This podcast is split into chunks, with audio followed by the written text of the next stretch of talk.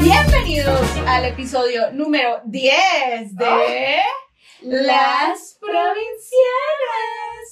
Uh, pum. Ay. Uh. Oye, iba a empezar a cantar la Belinda. Ya. Yo así, no, Belinda, ¿qué tiene que ver aquí? Bitch is still No, alive. no, no, sí.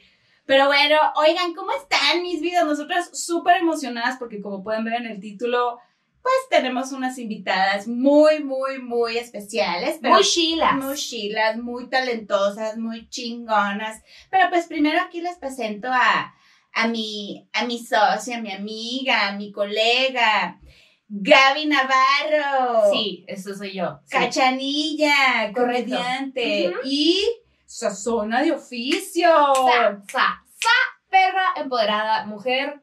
¿Dónde está el patrocinio? Ya es el episodio 10.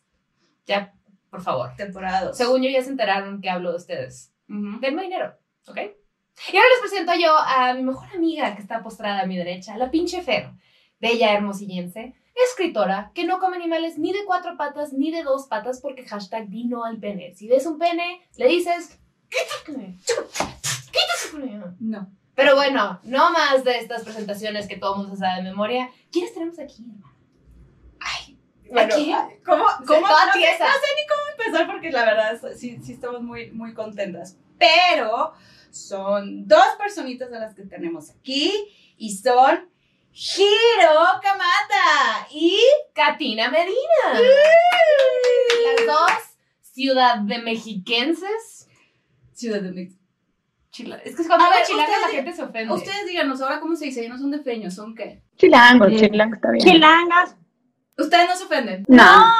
Es que alguien vino y nos dijo, técnicamente ustedes son las chilangas. Y yo, ¿qué es esta psicología Sí. reversa? Técnicamente es, es- es cierto, pero, pero creo que en, ¿no? En, en, en, en el común, en el colectivo común, decir chilango es más como... Ya se sabe. más de feño. De- que ya no es de feño tampoco, pero CDMXianas. CDMXianas. CDMXianas, Ah, Katina Medina, que rima todo su apellido, es directora y Hiro es productora ejecutiva y directora de Selena. ¿Qué? ¿Qué? ¿Pero qué? Bueno, y como pueden ver, es un episo- episodio especial porque son mujeres ocupadas y que aquí y allá y nos dieron el tiempo de, de hacerlo por lo menos aquí por Zoom y pues obviamente es la primera vez que lo vamos a hacer. Y la verdad es que las dos le tenían miedo a, a Fer porque pues tiene cara de que está con COVID siempre. Nunca, nunca lo he tenido, pero pues, puede ser. ¿Cómo es una cara de COVID? pues la que, la que tienes. ¿Así? Esa. Ay, no, Dios guarde. Y un pequeño Dios guarde. detalle que me pareció divino es que Katina odia, odia el pepino. Katina odia el pepino. También siento que rima. Todo, todo rima contigo, ¿verdad, Katina? Todo, así, todo en tu vida tienes. y Hiro, Hiro nos confesó uno de sus mayores temores en la vida. Es terrible. Que, que lo comparto con ella y es son la, las abejas. Miedo a las abejas. Miedo. Nos confesó que realísticamente se tiraría de un balcón, lo cual a mí se me hace un poquito exagerado que termines con tu vida por una abeja. Pero bueno, tú decides cuánto valor. Oigan, ¿cómo están? Bienvenidas, muchas gracias. muy bien, gracias a ustedes. Muy bien, Emocionadas. muchas gracias. Emocionada de estar aquí. Oigan, eh, que digo, a mí me emocioné mucho cuando me enteré de que iba a haber una serie Una de serie. Selena. O sea, se me hizo una cosa irreal porque yo, yo fui de las que le lloró a Selena en su muerte. Ay, Pues yo también. abrazaba mi, mi almohada y lloraba, y luego si mi hermano lloraba, empezaba a llorar yo más porque pues tenía que opacarlo a él como sus emociones. Y aparte Este, estamos bien morras. Sí, estamos bien chiquitas. Cinco o seis años. Y luego enterarte que dos mujeres hacen, hacen esta serie, está mucho más chingón, mucho más emocionante. Eh, cuéntenos cómo empezó todo este proceso, cómo fueron las pláticas, o cómo ustedes han trabajado juntas antes, cómo fue este dúo. El dúo, vas, colega. Bueno, Katina Medina Mora y yo nos conocemos desde la prehistoria. Eh, las dos tuvimos una formación en la industria cinematográfica como asistentes de dirección. este, y sí digo la prehistoria, o sea, estoy hablando de casi 20 años. Eh, y cada uno individualmente hicimos nuestro camino. Eh, Katina dejó de asistir mucho antes que yo, tiene dos películas. Eh, después yo, bueno, me aboqué a hacer televisión por angas, mangas y, azares del destino. Las dos terminamos haciendo ella una temporada y yo otra temporada de una franquicia Netflix que se llama Historia de un crimen. Yo hice la temporada de Colosio y Katina dirigió la de un año más tarde, La búsqueda. Y eh, bueno, Netflix, eh, que quedó contento con nuestro trabajo y desempeño detrás de las cámaras, nos, nos llamó para repetir la, experiencia de colaborar con nosotras eh, para Selena. Órale, qué chingón. Sí, Cabe mencionar, cabe mencionar que, en, en, esos años Giro y yo nos juntábamos a tomar café, leíamos nuestros guiones y nos dábamos notas y decíamos lo difícil que iba a ser llegar a dirigir, cómo le íbamos a hacer, pero que era lo que más queríamos. Entonces ahora en el set de Selena, cuando vimos el tráiler, cuando salió, pues llorábamos juntas. Pero, lloramos, lloramos como señoras por todo. Nos fuimos, nos fuimos a esconder, nos fuimos a esconder de la doctora que, que prohibía los abrazos porque estábamos filmando en COVID y entonces Giro va por mí al set y me dice, colega, ven para acá, y entonces nos fuimos a un setcito ahí a ver a, oscuras el tráiler en el teléfono y las dos lloramos y nos abrazamos y ya salimos con Susana a distancia para que la doctora del set no nos regañara. No tuviera sospecha. Doctora, saludos si está viendo esto. Perdón, doctora, es mentira. Sí, es una broma, es abrajito lejos. Oigan, no sabía que lo grabaron en COVID. Yo soy una señora que piensa que todo se graba y tarda como un año de edición y bla, bla, bla. O sea, no sé. Depende. Entonces, ¿empezaron a grabar este año y este año se editó y sale? No, eh, se grabó la primera temporada desde diciembre hasta febrero y ahora regresamos a la segunda temporada que ya se terminó de filmar. Ah. Que se tuvo que retomar con, con COVID y la terminamos hace como un mes. ¡Ay, qué padre! Entonces están recién, o sea, agarrando otra vez el ritmo de la vida medio normal, porque pues es una chinga. O sea, grabar llamados tan largos, los llamados me imagino que eran muy largos. Un llamado, perdón, un llamado es, el, es las horas de, filmación. O un llamado como apareamiento de pájaros. 10, 12 horas más o menos. Con tapabocas. Órale. Uh. Y en la baja grabaron. Sí. Fueron a mi tierra, yo soy de Baja California. Bueno, fue de Mexicali, seguro no grabaron en Mexicali, ¿no? no te burles. No, pero sí pasé por Mexicali. y así, en chinga, no tenía por qué parar. Te entiendo. No, es que llegué a Mexicali. Volé a Mexicali porque, larga historia, este, me llevé a mi perro y mi perro tiene una patita mala y en el aeropuerto de Tijuana los voltean a los, a los kenneles grandes, los voltean y los avientan. Entonces, como tiene la pata jodida, pues me la tuve que llevar a Mexicali porque es de un solo piso el aeropuerto y sale directa la, el, el kennel así a nivel cancha y no pasa nada. Entonces me la llevé a Mexicali. Entonces cada vez que viajaba a Tijuana, viajaba a México, Mexicali, Mexicali y Tijuana por tierra. Giro, quiero que sepas que me acabas de dar como la única cosa que puedo presumir de Mexicali. Allá no voltean las casitas. Cuidamos bien a los perros, sí, vuelas con perros. En el aeropuerto. Cuidan a los perros en el aeropuerto. Muy True story. Sí, sí. Eso es lo único. Llegan deshidratados, pero, pues, llegan en cuatro patas. Muy bien. Exacto. Oigan, pero qué bonito que tenían a quien abrazar, o sea, porque mutuamente sabían lo que es una chamba, o sea, una chamba de un director es muy, muy pesada, o sea, es muy, de muchísima responsabilidad. Digo, todas, todos los puestos en, en, un, en un set y todo lo que tenga que ver cine eh, conlleva mucha responsabilidad, pero qué bonito que entre ustedes había esa complicidad y, y, y, y, se abrazaban tanto esas lágrimas como ese logro. Qué padre. Un director ya tiene mucha eh, mucha responsabilidad. ¿Cómo sintieron eso ustedes? O sea, como él ya hubo una película y ahora la serie, ¿cómo, eran sus expectativas, si tenían o no? La verdad, trabajar con Katina es un placer. Yo no solo la admiro, la respeto, me gusta, me encanta su trabajo, es una chingona, sino también es una es una, es una hermana, es una, ¿no? Hicimos una sororidad, una, una ¿no? un apoyo entre las dos, un trabajo colectivo. increíble y, eso es algo que, me emociona mucho y, que he tenido la suerte de, contar con, con directoras en las, con las que he trabajado, tanto en el caso de Colosio como aquí, que, ha sido un placer y, la verdad estoy muy agradecida con ella. Eh, dividen los episodios, entonces eh, yo hice los primeros seis de la temporada uno, Katina hace los últimos tres ella llegó ya un poco cuando yo ya tenía un trabajo avanzado con el showrunner Rico Martínez, que es un, ¿no? nuestro productor ejecutivo, que era como el jefe, ¿no? finalmente de las dos y que se encargaba como de, hilar, ¿no? Las piezas creativas para nosotras. Eh, y fue un trabajo de colaboración. Eh, también es, estamos recreando un personaje real, ¿no? es, es, ficción, pero hasta cierto punto es ficción y estamos basados en hechos reales, que eso siempre es un reto eso siempre es difícil.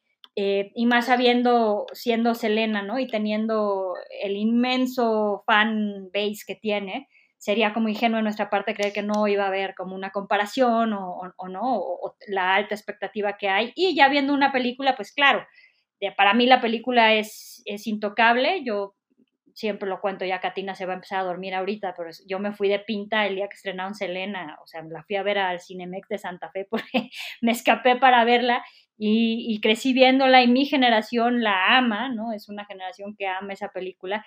¿Qué tenemos de distinto? Pues es que esta es una serie y es la historia en realidad de la familia, ¿no? Sí es, o sea, el eje central Selena, pero también es la historia de una familia mexicano-americana, su lucha y su búsqueda, ¿no? Por, por sobrevivir el sueño americano, lograr el sueño americano y, llegar al éxito. Siendo una serie, pues tenemos la, ¿no? Eh, la posibilidad y eh, la ventaja de que tienes una ventana de varios episodios, tienes mucho tiempo, en una película tienes una hora y media para condensar la historia, ¿no? De la existencia de una persona y en este caso, que es la familia entera, pues tenemos a lo largo de 18 episodios, son dos temporadas de nueve capítulos, eh, que se explora la vida de Selena y su familia.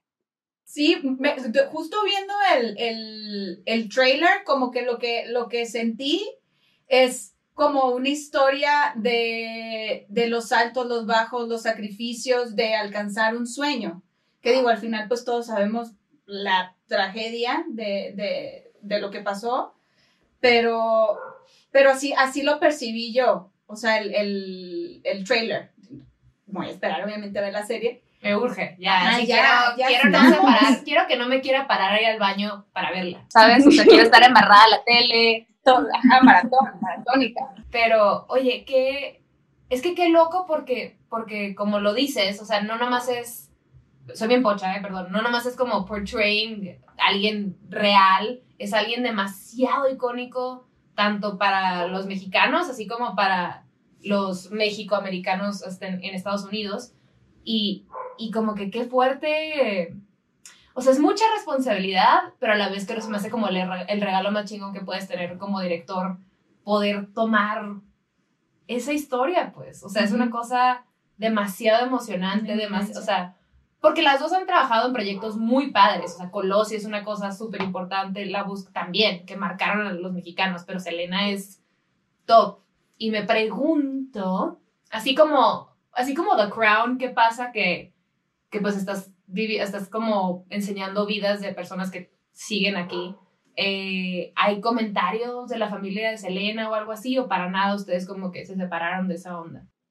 No, pues en realidad la familia estuvo súper involucrada. Nosotros entramos cuando ya había esa bendición eh, y que eso es pues parte también de lo que tiene la serie, que pues tiene todos los derechos de la música, este, que eso no es no es menor y que pues tiene la bendición de ellos y al final es como dice Giro, eh, a la hora de tener una serie donde tienes mucho más espacio, pues Selena también es quien es gracias a su familia igual, ¿no? A.B. era el compositor eh, base de, sus hits, se volvió un productor musical muy importante, el padre pues cuando ellos son niños es quien quien pues no genera que, ellos vayan por su sueño, etcétera, su set, la baterista, en fin, o sea, es, una historia familiar que a mí me parece muy lindo poder también ver a todos esos personajes alrededor, obviamente, de, de la protagonista que es ella, y además acompañadas de unos actores inmensos, todos fueron entrañables y creo que generaron, decíamos el otro día, Giro yo, que, que hicimos una familia, ¿no? A mí pues me toca llegar ya, como dice Giro Avanzado, ya había hecho un trabajo exhaustivo eh, y pues es muy rico llegar a un set en donde ya tienes unos actores increíbles, eh, una parte visual increíble. Giro es muy clavada en el tema de los lentes. Escogió unos lentes específicos para los conciertos porque hacían un flair, ¿qué tal? ¿no? Entonces hay pues, muchísimos detalles cuidados y para mí fue increíble porque pues la tenía yo ahí al lado también para cualquier duda, etcétera. Ella llevaba mucho más tiempo que yo preparando y siempre fue muy bueno. Eh, pues desde tips hasta, ¿no? Hasta dudas, eh, que no, no, no, no pasa en todos los proyectos, que, que haya alguien ahí eh, que te apoye y que te pueda resolver dudas y que te puedas apoyar en, en, ciertas cosas, ¿no? Exacto. Ok. A mí desde, desde la mente de alguien que, porque Fer sí se ha metido en producción y su esposa también es directora, o sea, es, están muy metidas en este rollo, yo no. Entonces yo no, y también creo que mm, la mayoría de nuestro público no debe de, eh, tal vez no sepan cómo se decide, o sea, yo hubiera pensado que se escoge un director, o sea, por, porque se me hace que es un trabajo bien complejo que dos personas puedan compartir la misma visión o como respetar el trabajo de alguien más y sumarle. Como que siento que, a veces hay, hay, un poco como de diferencias en las, en las visiones o ideologías y me, me llama la atención que, que Netflix haya querido a dos directoras para el mismo proyecto. O sea, ¿eso es muy común que pase? Sí, sí, es, es, común en, en, el mundo episódico, ¿no? O sea, hay proyectos y hay series que son enteramente de un director, ¿no? Que el director es el mismo showrunner, por decirlo. Se contrata un director para hacerlo todo, pero por lo general la mayoría de las series, si las ves, este, son, son, son directores episódicos, del 1 al 2 lo dirige tal director, eh, 3, 4 y 5. Lo que pasa es que también el ritmo de televisión, el ritmo de rodaje, de preparación es, muy intenso, es, es, es otro, es, más intenso, me atrevo a decir, que el de cine de alguna manera. Entonces, los, te cambian porque es, es como boxeado, como jugadores de soccer, o sea, entra, sabes, entras, juegas en la cancha, das lo mejor de ti y ya llega un momento en que tiene que entrar otro y también para refrescar esa visión, porque al final del día eh, en, televisión ya está seteado, ya es una historia, es un tipo de serie, es, sabes, o sea, es, es, es un proyecto, es una narrativa que ya está establecida y es común que se contraten otros directores para que lleguen a, darle su propia visión y ejecución a, la, serie, a, lo que ya está establecido. Qué, qué padre. Y digo, y qué bonito que también ustedes entiendan, porque yo siento que a veces en algunas series eh, nos ha tocado a mí ya, y a Manuela, mi esposa, que lo vemos y esta la dirigió alguien más, que luego, luego se nota como la, la, que, el, el, el feel, o sea, como como si no hubiera tenido un seguimiento del episodio pasado. Pues digo, tengo otra pregunta. Ay, tengo otra pregunta para usted. Tengo una pregunta. Cha, Ahorita, con todo el tema, en, en, esta revolución de, de la mujer, ¿consideran ustedes que ha comenzado un cambio significativo en cuanto a dar la oportunidad a la mujer para darles este, estos, este tipo de proyectos, o sea, como proyectos grandes. Por ejemplo, tú, Giro, estuviste en Colosio y fue como una historia de hombres em, que fue en los noventas eh, y, dirigido por una mujer. ¿Cómo tú sentiste eso y cómo lo sientes ahorita? O sea, porque ¿cuándo, fue Colosio? ¿2018? Sí. ¿Has, notado alguna diferencia? O sea, como que ha mejorado. avances? Como avances. O sea, en cuanto a, a, darle estas oportunidades a la, a la, mujer en el cine. Yo, yo creo que hay una tendencia, ¿no? Eh, Netflix, que es la plataforma con la que he tenido el placer de trabajar, creo que, creo que es algo que tienen muy claro, ¿no? El, el, el abrir esta, esta puerta a la representación detrás y de frente, en frente de las cámaras, ¿no? A las mujeres es una tendencia porque está empezando a suceder, ¿no? Ojalá y, mi ilusión es que se convierta en un movimiento. Yo, de alguna manera, eh, mis, mis, últimas, mis, mis, tres, cuatro trabajos antes de, de, Selena, pues eh, son personajes femeninos, o sea, los personajes principales son femeninos.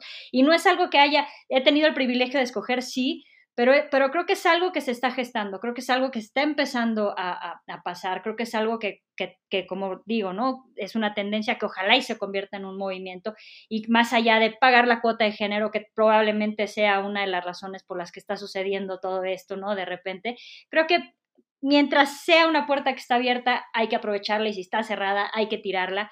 Este, estamos aquí para quedarnos. Creo que para mí dirigir no tiene nada que ver con el género, siempre lo he visto como, como, ¿no? O sea, tiene que ver como la visión creativa de uno como individuo para contar una historia, para capturar el comportamiento humano, para liderar un crew, para poder comunicarte con los actores, guiarlos por emociones, guiarlos, ¿no? Y, eso no tiene nada que ver con el género. Creo que finalmente la industria se está dando cuenta de eso y antes no era común, no, no era común. ¿Cómo le vas a dejar, ¿no? A, este, a una directora mujer que dirija la historia ¿no? El, equivalente a nuestro JFK, ¿no? Un evento de la historia y de la política mexicana tan masculino en un universo, ¿no? que, que, definitivamente sonaba, pues, a que hubiera sido más fácil apostarle a cualquier director, ¿no? De cine, eh, de acción o algo así, que a una mujer que venía de dirigir la adaptación de un, libro, ¿no? De una novela cuyo personaje principal también era una mujer.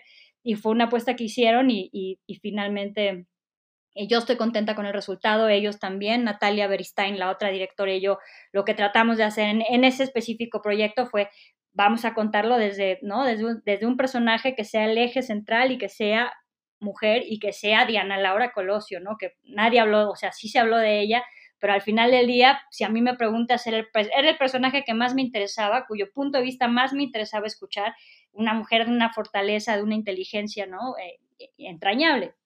No, yo creo que ahí va, yo creo que ahí va y va avanzando poco a poco y es complejo porque a veces te llaman y, tú misma piensas, me están llamando porque soy mujer o porque realmente, o sea, ojalá en algún momento dejemos de hablar de esto y dejemos de presumir mujeres directoras y digamos, estas dos personas dirigieron esta serie, pero eh, sí creo, o sea, por lo menos en, la carrera que llevamos Giro y yo, que llevamos pues más de 20 años acá, eh, sí siento que, que, que está cambiando. En cine, por ejemplo, al fondo a donde se piden los fondos, eh, las carpetas eh, las aprueban por puntajes, por ejemplo, y el que eh, la directora sea mujer del proyecto te da un punto extra, cosa que está haciendo y generando que productores volteen a ver proyectos de mujeres ahora porque es un punto extra para su carpeta, cosa que no pasaba antes. Entonces, ojalá no tengamos que seguir dando puntos extras por fijarse en los proyectos femeninos, pero me parece, la verdad, un gran Em, pues incentivo, por lo menos ahorita, para que productores se empiecen a interesar por, por las historias femeninas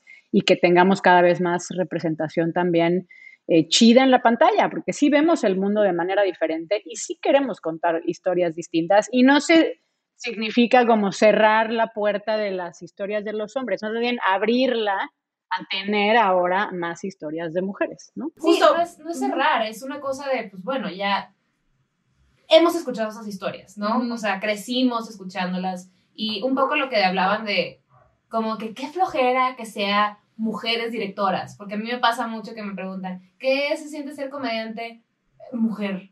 Mujer, exacto. Pues, ¿Qué? O sea, es comedia, ¿no? Pero, pero la realidad es que no, está, no somos un país que esté particularmente avanzado en temas de género. Entonces, el hecho de que ustedes estén haciendo este trabajo y lo estén haciendo tan, tan, o sea, de manera tan exitosa, sí, sí son como fuente de inspiración para otras mujeres. O sea, porque, porque, porque sí, o sea, crees... puede ser una limitante. Como Exacto. no, ni lo intento porque no me van a dejar. O, ni siquiera una limitante, ni siquiera la ves como una opción porque pues no hay un ejemplo a seguir o algo que te motive o algo, alguien que diga, ah, bueno, esta persona abrió las puertas para mí. O sea, de chiquitas, pues bueno, si ves a cantantes, entonces, ah, ok, puedo cantar. Claro. Pero bueno, si veo a estas directoras, ¿quién, o sea, cuántas vidas no pueden estar tocando, aparte de, de, de, la gente que vea la serie, sino gente que tenga interés o alguien que esté en primaria en Mexicali, ¿sabes? Y que vea, ah, pues fueron dos directoras ah, ya puedo, ¿sabes? O sea... Hay un dato, perdón, hay un dato interesante ahí, que es que en las escuelas de cine sí hay 50-50.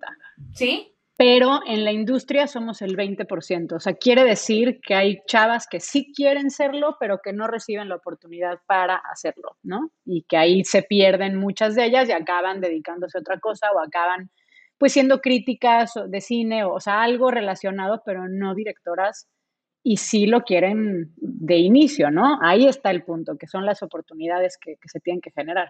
Exacto. Sí, como ahorita decía Giro, o sea, no se trata de que solo, solo, solo sean las mujeres, sino, no se trata de género, perdón, eh, eh, como lo mencionaba, sino el, cada persona, sea hombre o sea mujer, tiene su visión y una historia que contar y su estilo. Y ya eso depende ya de las productoras y de, la, y de, los estudios si lo toman en el proyecto, pero pero pues creo que es un buen comienzo, ya se está demostrando eh, ahorita que, pues que hay mucho para dar de este lado. Entonces hay que, hay que, como dijiste ahorita, si no está, si se cierra la puerta, pues hay que tumbarla. Me encantó, te quise cotear. No sé si ya habías pensado esta frase o la tienes como Lady Gaga que dice there can be 100 people in a room. ya, ensaya. No, Tengo aquí mi que no lo había dicho. No, no lo había dicho en ninguna de las entrevistas que hemos dado. Soy No, testigo no de lo eso. había dicho. Me puedes cotear, sí. La vamos a cotear y la vamos a poner en el Instagram Provincial y en todos lados la vamos a poner. Vamos a, vamos a lucrar con tu Lucren. frase. vamos a lucrar con tu frase, con tu permiso. Bueno, Con tu gracias. permiso, gracias. Oigan, y, y, y la actriz principal, Cristian Cerrato, se llama, ¿cierto? Cierto. El proceso de casting, ¿cómo fue? Siempre a mí me, me, me emociona y me intriga mucho. O sea, ¿cómo fue para ustedes? ¿Ustedes estuvieron en el casting juntas? Mm, no. Eh, Katina, Katina, Katina, como ya platicó, llegó ya eh, en, en una etapa como de un proceso muy avanzado, ya estábamos filmando, ya estaba todo casteado. Yo, yo llegué ya tarde al proceso de casting, yo llegué a la selección de las últimas tres chavas que estaban para ser Selena, dentro de ellas Cristian Cerratos, y la verdad es una... eh, Cristian es, es, es un espíritu rebelde, incansable, es, es, ¿no? es, es una mujer maravillosa, una gran actriz, profesional, entregada, apasionada, cagadísima, este, ¿no? Un placer para trabajar y de haber visto eh, las, digo, digo, las actrices que estaban para hacer, yo vi una, una toma de Cristian Serratos cantando Amor Prohibido a capela y dije, Wow, es ella. es ella, ¿no? También qué duro. Pero vieron a, ¿cuál era el número giro? Que vieron a más de no sé cuántas actrices. Yo creo que habrán visto un a- casting. Mil, mil actrices, o sea, fue un casting de un año. O sea, creo que empezaron el casting en octubre del, del 2018, una cosa así. O sea, fueron meses y meses de casting, ¿eh? Meses y meses y meses de casting. Y además, o sea, Debe ser demasiado competido. Sí, no, y les hicieron, ya que eran las últimas tres, las últimas tres concursantes, o sea, este, cámara test, este, callbacks y cámara test y, y, este, y que cantaran y demás y demás y demás, o sea, sí fue exhaustivo para, para todos. Y sí, yo vi esa toma, esa toma particularmente de Cristian y dije, Ahí es. Ahí no hay es. más. ¡Qué padre! ¡Qué emoción! ¡Qué emoción! Eh, ay, lo he dicho, eh, qué emoción como 50 veces, pero, pero la verdad que sí me sorprendió cuando supe que iba a haber una serie, o sea, de, de, de Selena. Creo que sí. No, y nosotras igual, o sea, porque de, de- siempre decimos que somos, pues, éramos fans número uno y que yo creo que la mayoría del crew era fan también. Entonces, todos los conciertos que filmábamos, este, Los- pues, estábamos todos ahí cantando, bailando. Este, sí, o sea, un, un, pues sí, una fortuna poder, además de dirigir, dirigir algo de, de, de un personaje como ella. Yo también lloré su muerte y me acuerdo de escuchar su disco y Dreaming of You y llorar en mi cama. Sí. Este, entonces, rica para, para como que ver la ventana y hacerle como que. Helado. exacto, helado. No, yo cuando me enteré de, creo que me enteré por Instagram, alguien lo puso algo así, sí fue de esas reacciones que you audibly go, no mames, ya sabes, y que alguien al lado te dice, ¿qué? Y yo, Selena, ¿ya sabes? O sea, como ajá, de, "Va a salir ajá. Selena. Y particularmente como que teníamos mucho de modita escuchar a Selena, Ajá. o sea, nosotras dos. La reactivamos como una vez al año. La decretamos. La decretamos. es que las dos son del norte, ¿no? Sí, Ella de Hermosillo y yo. Allá pega Selena todavía más, ¿no? Es que no, nu- nunca dejó de pegar. O sea, Sí. O sea, en mi, bueno, yo me acuerdo de, de mis bailables de la escuela, este, de, yo tengo, vi- tengo muchos videos de chiquita que, que decía, voy a cantarle de Selena, y luego, cántame otra, cántame de, eh, no sé, Rosario, porque mi mamá me hacía cantar canciones de señora. y yo de, no, Selena, o sea, Digo, siempre la respeté, entonces nunca me disfracé de ella en Halloween porque, pues, no mames, ya sabes, Ujú. pero... Ay, yo tampoco. pero sí en el norte es una cosa muy específica y más, bueno, Mexicali no es, no es como Hermosillo, Mexicali sí es frontera. Entonces Mexicali está, Mexicali está muy de la mano de los chicanos, ¿no? Y entonces sí se vivió así, como si fuera nuestra. Adentro. Sí, Ajá. sí, sí, sí. Yo también me acuerdo cuando fui, a- o sea, justo, ¿cuánto tiempo pasó? No sé si ustedes saben ese dato, pero cuando, pues, pa- pasó esa tragedia y la película salió que el año que entra, algo así. o meses. Como a los dos años, ¿no? Algo A así. los dos años. A los dos años. No tan reciente. Ajá. No tan recién. Ah, bueno, es que, es que mis tiempos de, de niñez como que no, pues, no los tengo muy, muy frescos. Se sintió luego, luego, sí. Sí, se sintió Sí, se luego, sintió muy luego. rápido. se sintió como, mm, cálmate, J-Lo, cálmate. ¿Hubo algún momento, ya sea en este proyecto o en otros, que eh, dirigiendo eh, estuvieron como a punto de tirar la toalla dijeron, no, ya no más? Pues más bien antes de dirigir, porque ya dirigiendo yo estoy en tacha en todos los proyectos y quiero más y más y más. Este, no, más bien yo creo que antes de, o sea, dar el paso de asistir dirección a dirigir, porque tengo que decir con toda humildad que Giro y yo éramos grandes asistentes de dirección, que nos sobraba chamba y que nos llamaban mucho. Este, y entonces que te vieran como director era muy difícil. Y a mí todavía ya, creo que cuatro años dirigiendo, me seguían hablando para asistir y yo decía, ya no asisto dirección, pero la gente, o sea, que te dejen de ver como asistente era muy difícil. Todavía, por ejemplo, yo hice mi primera película eh, muy chiquitita en 15 días y con 100 mil pesos y un chorro de favores y demás, y, y tuve que regresar a asistir porque no podía pagar la renta. Y era muy frustrante decir, es que yo ya solo quiero dirigir, pero no puedo hacerlo porque no hay las oportunidades, porque no te dejan de ver como asistente, porque no tienes experiencia.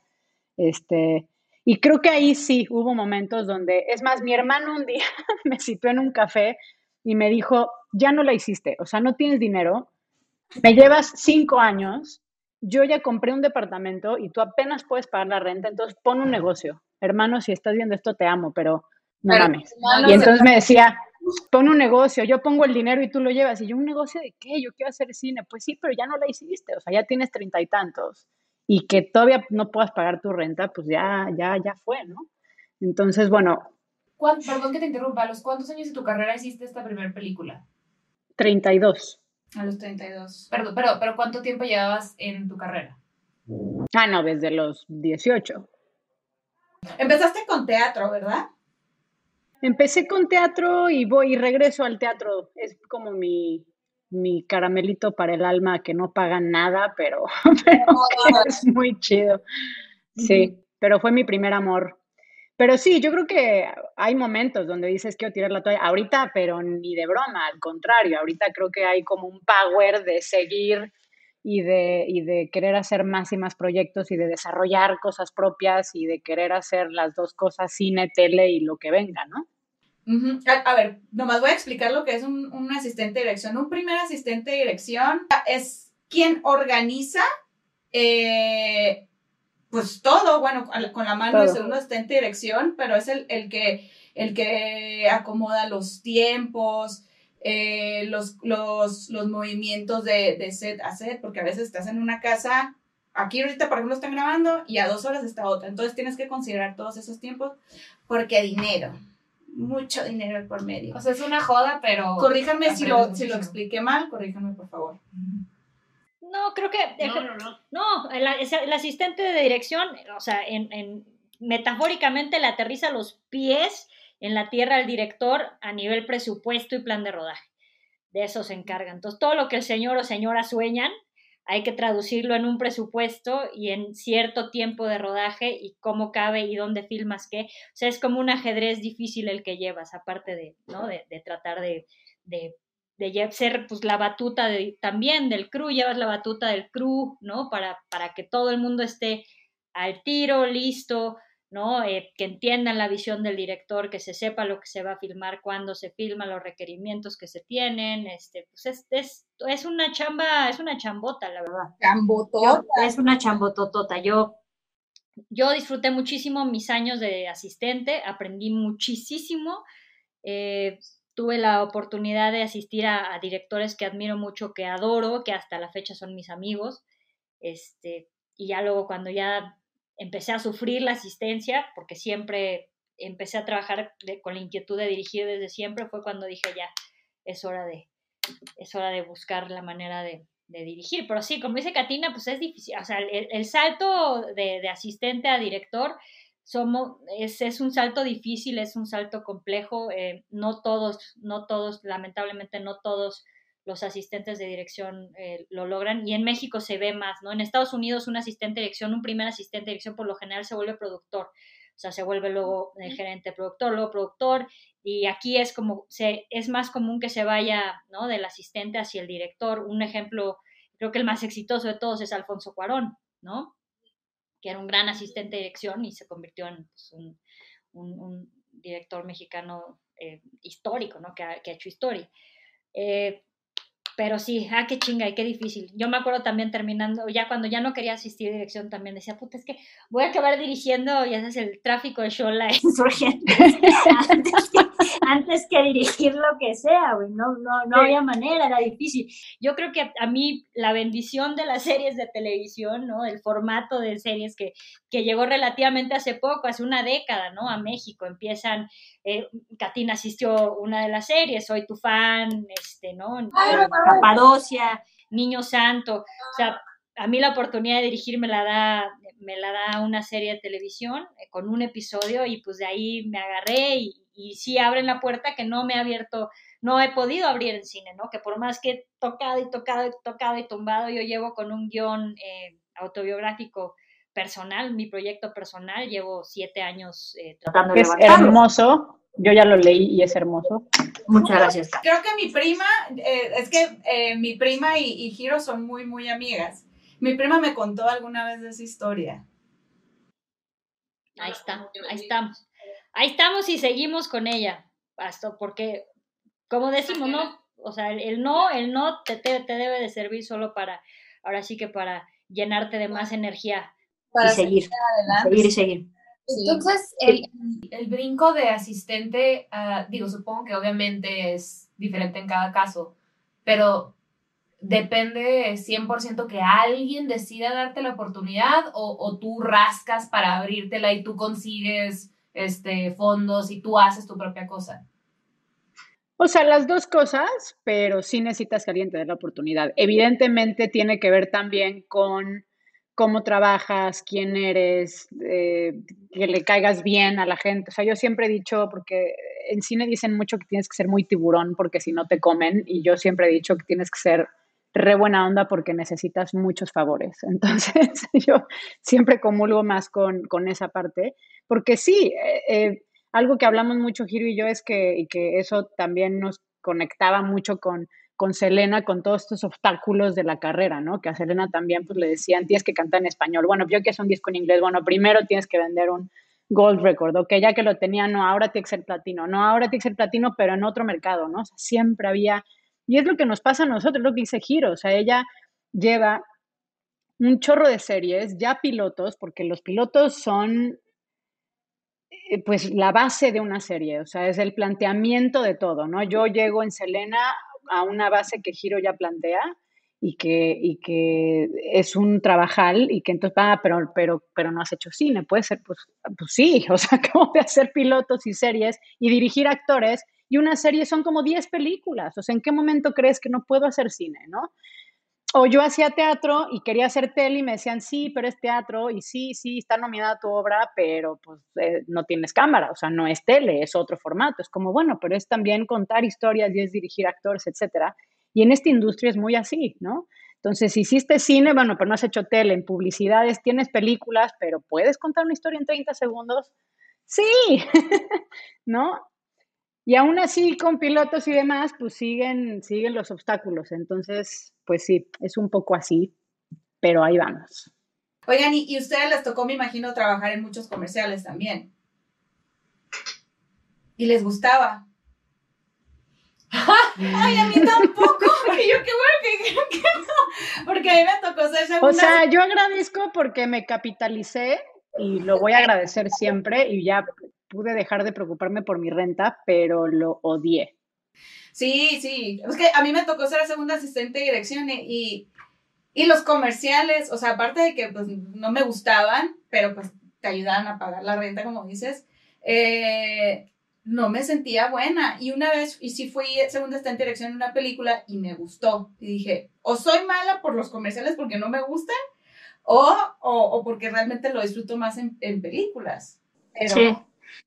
Sí, no, son cosas completamente distintas. Yo también le agradezco a la publicidad. Yo, mi padre es director de fotografía y él eh, fotografió y produjo muchos años publicidad, lo cual me permitió eh, vivir una infancia privilegiada, ¿no? Eh, eh, socioeconómicamente y, eh, y pues me, me dio de comer, ¿no? Entonces le tengo ese cariño y ese respeto, pero definitivamente no, no me identifico. No me identifico y no con él, sí. No, y qué chistoso que lo dices porque yo también sentía que no era buena. O sea, yo decía, o sea, no está ahí mi talento, pues a mí yo amo dirigir actores, es lo que más me gusta, por eso me gusta el teatro también. Y pues en los comerciales diriges eh, modelos brasileñas y cartones de leche, entonces como, aquí no, no, Como si estuvieras emocionada por ponértelos. exacto. Sonríe y vende un teléfono. Sí, no, no, no, nada que ver. Oigan, y, y en su carrera, ¿cuál, ¿cuál ha sido de los aprendizajes más grande? O si tienen un aprendizaje que, los haya, que haya sido como un parteaguas en su vida, ¿cuál lo podrían describir o identificar? Hmm. Digo, me imagino que han tenido N miles, ¿no? Pero ajá. uno que digas, este Este sí es- me cambió todo. Qué buena pregunta. Y vas, colega. Este tiempo que Es que yo, ¿sabes qué creo? Yo creo que todos los días es un aprendizaje en, en la chamba que tenemos. Creo que todos los días aprendes algo. Creo que tra- se trata, es, es algo muy humano, muy visceral lo que hacemos, ¿no? Entonces estamos como condicionados y en, y en constante observación y reflexión de los errores humanos, ¿no? Entonces eso creo que te genera que estés aprendiendo constantemente lo- en, en- en- en el trabajo que tenemos. En lo personal, yo podría escribir una Biblia de las cagadas que me ha aventado, Definitivamente. Este, eh, y no sé si es, eh, no sé si es el aprendizaje que más me ha dejado, pero es una cagada que me aventé en una película y mi entonces jefe, que ahora es un consagrado director de televisión en Estados Unidos eh, y un entrañable amigo, Batán Silva, era mi entonces jefe, él era primer asistente de dirección en una película que estábamos haciendo eh, en Marruecos llamada Babel, eh, de Alejandro González Iñárritu. Y eh, dentro de las múltiples responsabilidades que yo tenía como, como asistente de producción era corretear a, a los actores con un formato del sindicato de actores este, norteamericano que te firman sus horas y demás. Y se me había ido Kate Blanchett sin firmarme. Y la correteé por el desierto durante una hora y media en una camioneta con, con, un, con un conductor que no hablaba inglés y yo no hablaba francés y él solo hablaba francés y árabe. Entonces lo la correteé, llegué, finalmente me firmó, nos perdimos de regreso. O sea, la pendejada me llevó como cinco o seis horas. que luego aprendí que había otra manera de hacerlo sin que te firmaran, ¿verdad? Este, porque sí hay- siempre hay otra manera, creo que es, Pero el nervio, el nervio, asistente de Y producción. cuando Cuando le dije a Batán, es que la cagué y no me firmó Kate Blanchett, el, el Exhibit G, me dijo, ay, mija, pero no pasa nada, uno no es chingón porque no la cague, es chingón por la capacidad que tiene de resolver las cagadas que se avienta. Y, este, y creo que eso me sirvió mucho en los años posteriores porque pues, sí, seguí regándola y, y creo que es, es- siempre suele ser humano, ¿no? Claro. pero aprender de ellos y, y creo que reconocerlos es lo importante. Ese es el aprendizaje que yo diría. Reconocer. Seguirte equivocando y reconocerlo. Y trabajar en mejorarlo. Claro, claro. A mí me pasó algo que, mm, que filmando justo también eh, tuve un accidente eh, medio grave. Me caí en una tumba, es bastante cómica hoy, en su momento no lo fue. eh, pues, estábamos filmando en un cementerio em, y había poco presupuesto y entonces el director de arte se le ocurrió empezar a mover flores como de las tumbas y decía, güey, esto no se hace. Y el productor, eh, Arturito Samson, que, es, que era increíble, sí, sí, eh, dijo, oye, algo va a pasar, o sea, ¿no? Y, pues sí, dicho y hecho, en media toma, yo piso una tumba que estaba a las del, del, piso y se abre y me voy para abajo y me quedo colgada de un brazo y, tengo cuatro fracturas. Y entonces me sacan de ahí y estaba yo firmando en Guadalajara y me llevan a una clínica de un pueblo y me hacen radiografías y me dicen, no tienes nada, solo tienes un gran golpe. Y entonces me he hecho un llamado con cuatro fracturas sin saber que estaba fracturada, hasta que al final del llamado digo, no me puedo mover, vuélenme de regreso al DF, casi se me perfora un pulmón, en fin, fue un drama. Pero yo llevaba muchos años sin parar, ya enferma, asistiendo a dirección, en un ya eh, control automático, sin pensar realmente qué quería de mi vida, y como dice Giro, ya no lo estaba disfrutando. Y este accidente, pues me postra en una cama por dos meses sin poderme mover. Tenía tres costillas fracturadas de una lumbar y tenía que estar en reposo. Y eso me lleva a que la vida y un accidente me hace sentarme en la cama y decir qué quieres de tu vida. Y si no paras y piensas y empiezas a escribir tu guion y a ir por lo que quieres, eh, pues te vas a quedar como asistente de dirección toda tu vida. Y ese accidente me hizo como pues obligado eh, parar de trabajar y pensar qué quería y pues renuncié a mi trabajo que en ese entonces tenía para escribir mi guion y para hacer mi película. Y creo que si no hubiera pasado ese accidente, no, sé si me hubiera tardado 10 años más en hacer esa primera película. Entonces también como que es algo que digo mucho como no, la vida se te va, se te pasa, o sea, necesitas, si quieres dirigir, si quieres hacer algo, está bien que vayas asistiendo y pagas con eso la renta, pero tienes que tener tu proyecto y tienes que dedicarle tiempo a hacerlo, porque si no, digo, yo tuve esa fortuna que, bueno, fue dolorosísimo que sucediera de esa manera, pero que sí, pues trajo algo muy importante y que, y que sí fue, eh, a lo largo de mi carrera ha sido así, es como no dejar esos proyectos personales eh, que quieres hacer y que, y que, ¿no? Que, no, que no te lo, te lo diga un accidente que, que, te deje en la cama, sino que puedas tener tus espacios también de recalcular en dónde estás parada, qué quieres, cuál es tu camino, qué te está gustando, qué no, y de poner como un poco a analizar, pues, dónde estás parada, ¿no?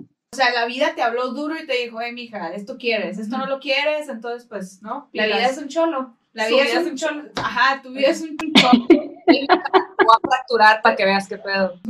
para que agarres el pedo. Exacto. Oigan, y última preguntita para cerrar. Eh, si quieres la, hacerla. No, tú hazla. Tú Yo tengo una pregunta medio fuera de tema, pero por curiosa y porque, porque se me hace que son dos morras muy talentosas. Eh, ¿han, ¿Han sido directoras de algo de comedia y, o les interesaría? Eh, yo mm, me gusta la comedia, pero cierta comedia. Eh, hice unas cápsulas chiquitas para Discovery Home and Health de una wedding planner que fue muy divertido hacer.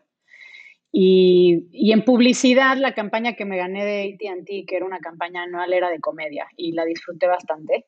Pero siento que en este país la comedia que se hace no necesariamente es la que a mí me da risa y entonces sí, la verdad es que le huyo bastante, por lo menos en cine y en tele, porque los guiones que llegan, o sea, tengo una historia que me llegó un guion de comedia, le digo a mi marido, me llegó un guion de comedia para ver si dirijo y entonces me pongo a leerlo y pasa a la hora, me dice, ¿no te has reído una vez? y llevas una hora leyéndolo.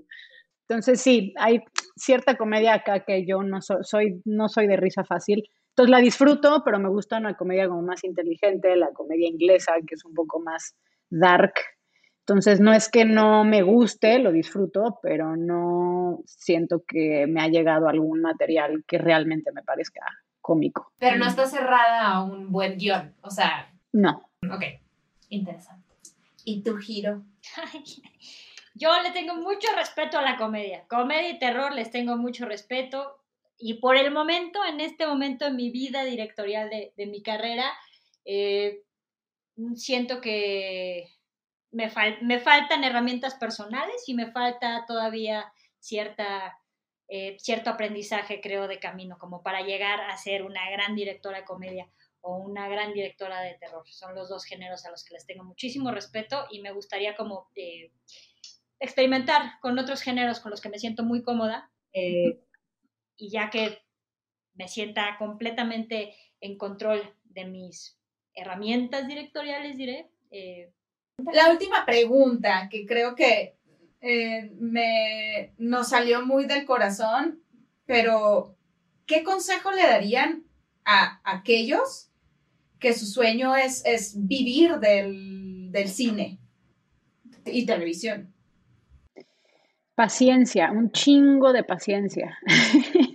A mí una vez una directora me dijo que esta era una carrera de resistencia y no de velocidad y casi me lo tatúo y me lo repito todos los días porque así es y es una carrera de mucha constancia y de mucha tenacidad y de mucha paciencia eh, y los proyectos de pronto tardan mucho tiempo y es un poco agotador, pero sí siento que de verdad más que el talento es paciencia. Em, paciencia y no, y no dejarlo de lado, pues, o sea, porque también de pronto la carrera del director o directora es, es un poco solitaria en el sentido en que pues tú impulsas tus propios proyectos, si escribes guiones te tienes que sentar a hacerlo, buscas al productor, etcétera. No viene alguien y te resuelve las cosas. Entonces sí hay una parte en donde necesitas tú tener un propio empuje eh, que no es fácil, y creo que también buscar aliados, porque el cine es colaborativo, eh, no lo puedes hacer solo. Entonces, buscar aliados, ya sea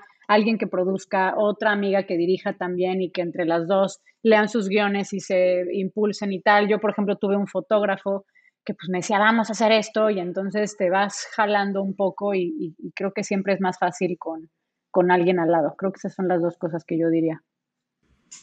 ¿Y tú, Jairo? Jairo. Yo, bueno, apoyo lo que acaba de decir mi colega, paciencia definitivo, eh, perseverancia también, ser necios, sean pinches necios, necios, necios, necios. Y, y sí creo que a, estas, a las, nuevas generaciones, porque yo ya soy una señora emocional que llora con un comercial de Ikea, este... yo, yo los invitaría a aprovechar la tecnología, salgan y hagan sus cosas, cuenten sus historias, si tienen algo que decir y creen que, o sea, no piensen en que a nadie le va a importar, agarren su celular, hagan sus cortos, hagan sus películas, yo creo que estamos hambrientos de tener nuevas voces, que se necesitan nuevas voces, que nos necesitamos los unos a los otros, escucharnos, ¿no? Y, este, y apoyarnos y no es la época en la que yo crecí o Katina crecimos, ¿no? Que para poder hacer un cortometraje y conseguir una cámara era un pedo y un, una empresa titánica. Ahorita, o sea, iPhone acaba de sacar un teléfono con el que se puede filmar una película, me explico. Entonces, aprovechar esos medios que tal vez mi generación y la de Katina no tuvimos y, y pónganse a hacer cosas, pónganse a trabajar, trabajar mucho, estudiar, todo libro que puedan agarrar, toda película que puedan ver, toda serie que puedan ver, toda la música, todo, inspírense de todo, nútranse de todo y, no le saquen, como dije, la puerta si no se abre la tumbas, pero... Pero eso creo que lo más importante es, es trabajar para llegar a, lograr ese sueño. Sí, yo creo que una parte, o sea, como crucial que, que, que mencionaste, Katina, es un, es un es un proceso a veces bastante solitario. Entonces, cuando tú estás sentado ahí haciendo lo tuyo, escribiendo o creando, dices, pues, debería estar haciendo otra cosa. Como no hay una, una, retroalimentación inmediata o un, o, un premio, por así decirlo, inmediato. Es como, como que sí, te, sí lo empiezas medio, medio a durar un poquito. Entonces, pues muy bueno que, que, hayan mencionado el tema de la paciencia. Y sobre todo nuestra generación, que todo lo queremos así. O sea, si no pasa ya, es así. Eh, lo, lo, soltamos muy fácil. Y un poco como tú decías, Katina, lo de tu hermano, que llegó, o sea, paciencia y un chingo de seguridad que es para ti, ¿no? Porque dejarte llevar por las opiniones de los demás que, que no están mal, o sea, ellos pueden estar preocupados por ti, queriendo ver por ti, velar por tu carrera, lo que sea, tienes que estar muy segura de ti, este, y que esto es para ti, para no soltarlo cuando no ves los frutos en 5, 8, 10 años incluso. Mm. Creo que incluiría, perdón, eh, también arrancar desde abajo, me parece básico. O sea, yo veo toda la diferencia de alguien que llega a dirigir después de haber tenido horas set, de haber sido desde asistente de producción de dirección, eh, lo que sea, ¿no? Asistente de cámara, etcétera, porque sí siento que tienes otra noción de los tiempos, de, de ¿no? De, cómo sucede un set y que... que, ríes, Sé por qué lo está diciendo mi colega. Ah, ok. okay. ¿Cuál es el...? No, no, no la quiero interrumpir. Termina, colega. No, no, no, eso nada más, porque siento, digo, creo que en todo trabajo está chido venir de abajo. Es que la humildad, mira, saber la humildad, a, partir de lo que dije, entiendo que tal vez se abre como una caja de Pandora, porque sí siento que de repente hay una cierta insolencia, ¿no? Una insolencia. El cine también es, bueno, como lo conocíamos antes y como crecimos nosotras, es jerárquico, ¿no? Y era un poco como McDonald's, uno empezaba, este, ¿no? Limpiando los baños y, o sea, yo empecé mi carrera y era la, la, cargadora de botellas de agua y de sombrillas de los actores más prolija del mundo, ¿no? A mí no se me quemaba un actor, no se me bronceaba, este, no se me deshidrataban, o sea, no, yo, este... Hubo inclusive una película, mi trabajo varios días era cuidar que no le jalaran al baño, este, ¿no? Toma, Eh, pero... Y eso sí creo que genera, y, te apoyo, Katina, creo que genera una sensación de humildad y evita la arrogancia, ¿no? Porque creo que todo ese, y aparte, si funciona muchísimo, una de las cosas que tuve, tuve el honor y, el, y el, ¿no? El, el, privilegio de asistir a Alfonso Cuarón, mi primera chamba como primer asistente fue, fue con Alfonso Cuarón, y algo que me maravilló de Alfonso es, es, que es alguien que sabe perfectamente bien qué es lo que está pasando en un set. Sabe qué está haciendo el sonidista, el del boom, el de, o sea, sabe cómo tienen que funcionar cada una de las piezas que él está moviendo, porque lo hizo y se ve, ¿sabes? Se ve, se ve que entiende, sabe de foto, de sonido, de todo, todo, todo, todo. Y, yo, eso hace, no sé, que serán 14, 15 años, este, me maravilló y dije, yo quiero ser así, ¿no? Yo quiero tratar, entender perfectamente bien lo que estoy haciendo para llegar allá. Al final del día, creo que es, un camino muy personal el de cada director y, este, ¿no? Cómo llegas ahí. Eh, pero sí creo, colega, estoy de acuerdo contigo que el pasar por el, empezar desde abajo evita la arrogancia y hace que, que tengas una visión distinta cuando te sientas en la silla directorial. Estoy de acuerdo con ella. Llévato, ¿sabes lo que es una chamba? O sea, lo que, que todo, todo, todos los puestos que están ahí son esenciales, no importa, no importa lo que sea, todo, todo es esencial. Entonces, sí, a mí también me tocó ser asistente de producción, lo disfruté muchísimo, me divertí muchísimo, conocí muchísima gente y sobre todo, eh, como me, pues realmente estás en todos lados, aprendes mucho de, de, todos los departamentos. Eso, eso es lo que a mí personalmente me, me encantó. Oigan, pues, pues qué, qué chingón y qué chingón conocerlas y qué honor que nos hayan dado un ratito de su tiempo, un ratote. Em, mucha mierda, que les vaya cañón con la serie, creo que yo creo que va a ser una gran serie y se merecen todo el éxito y todos los frutos que vengan de esto. Así que muchas gracias. Muchísimas gracias. Gracias. Ojalá muchas gracias, chicas. Cuando despedimos el podcast, cerramos así con voz de señora, porque pues decimos esto, porque es de provincia. Entonces, pues nada, pues mira, nosotros lo que damos es un, es un consejito. Un consejo, y nomás sencillo, ¿no? Básicamente que si pues si vas a una fiesta que ahorita no está bien porque pues te infectas y vamos a pasar el semáforo rojo. Ay, no, no, Pero si vas a una fiesta y te gusta alguien y dices, ay, me gustaría involucrarme con esta persona, pues... Pues voy ahí, busco un gorrito a la farmacia, al supermercado, a la tiendita, lo que sea, pero un gorrito, porque sin gorrito no hay fiesta. Que digan un consejo, ¿tienen un consejo? Ah, ¿sí tienen un consejo, señora? Sí, aprovechemos, ¿no? Pero yo sí voy a decirle, la señora, la señora temerosa del COVID. Ah, dale, el consejo es es, cuídense mucho, seguimos en una pandemia, compañeros. Este, de esto, si algo aprendido y, espero que los demás también, es a cuidarnos no solo nosotros, sino a los otros también. Eh, respetemos, respetemos las medidas, tratemos de salir de esta, porque si seguimos echando desmadre, saliendo a las fiestas y pasándonos por el arco del triunfo eh, las medidas de seguridad, no va a pasar, no va a llegar tan rápido la vacuna, no a nuestro país. Seamos conscientes, tratemos de cooperar para salir de esta lo antes posible. Muy bien. Yo segundo eso. Muy bueno, muchachas. Pues muchísimas gracias. Ajá, ya. ¿Y saben qué? Salúdame a tu mami. Bye. Bye.